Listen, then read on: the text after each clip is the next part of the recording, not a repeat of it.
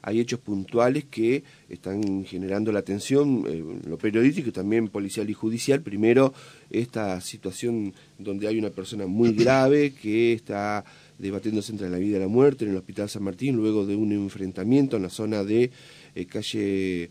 Eh, ahí en Florencio Sánchez, un disparo en el pecho tiene, y también el otro hecho que no es tan grave, pero sí las connotaciones de si pasa eso y se permite, eh, como en un operativo policial es agredido, es atacado, eh, no solamente por la persona que se resiste a entregar la moto porque tenía una infracción, sino también por parte de la familia que llega a este lugar y todos quieren eh, evitar el procedimiento, quieren entorpecer que se secuestre la moto y bueno, por eso es que hay un altercado feroz, incluso hay videos que registran ese momento sumamente eh, violento en el cual el personal policial en un un poco es reducido, es golpeado, uno es agredido hasta que llegan refuerzos y logran controlar la situación. Pero a costa de eso, un, sencillo operativo que termina en una discordia y en una locura. Así que lo saludamos al subjefe de policía de Paraná, el comisario Esteban Allegrini, para que nos dé mayores referencias del trabajo operativo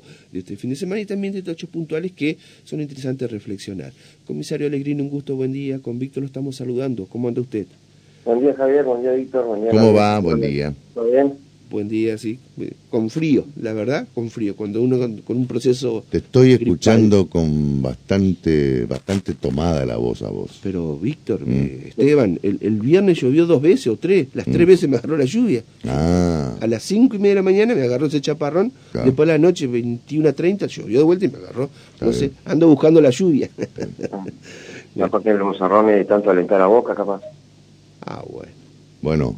Este comisario, muchas gracias por la nota, será hasta mañana. No, ¿por qué? hincha de River el hombre. ¿Por qué esa alusión?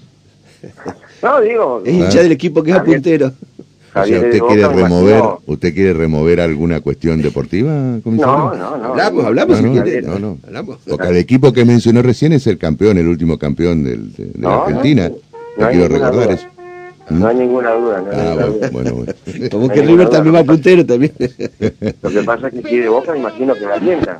Eh, y sí, pero bueno, este, es, puro aliento nada más. ya va a pasar, que se tranquilo. bueno, le paso a comentar, eh, arranco por, por lo primero que mencionó Javier, que la madrugada del domingo una persona lesionada de arma de fuego la cual fue trasladada ahí en Florencia Sánchez y, y eh, fue trasladada al Hospital San Martín y bueno, se encuentra en estado reservado eh, hasta el momento.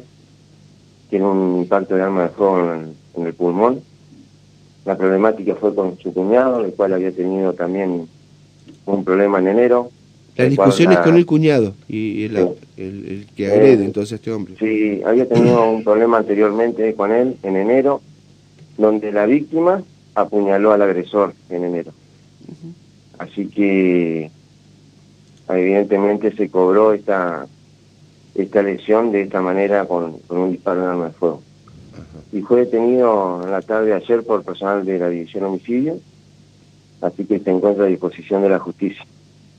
Eh, personal de la División Homicidio logró recabar testimonio, tiene cámaras, así que bueno, ahora hay que esperar que la justicia solo sobre la situación de, este, esta persona, Y esperar que la persona que está herida pueda recuperarse.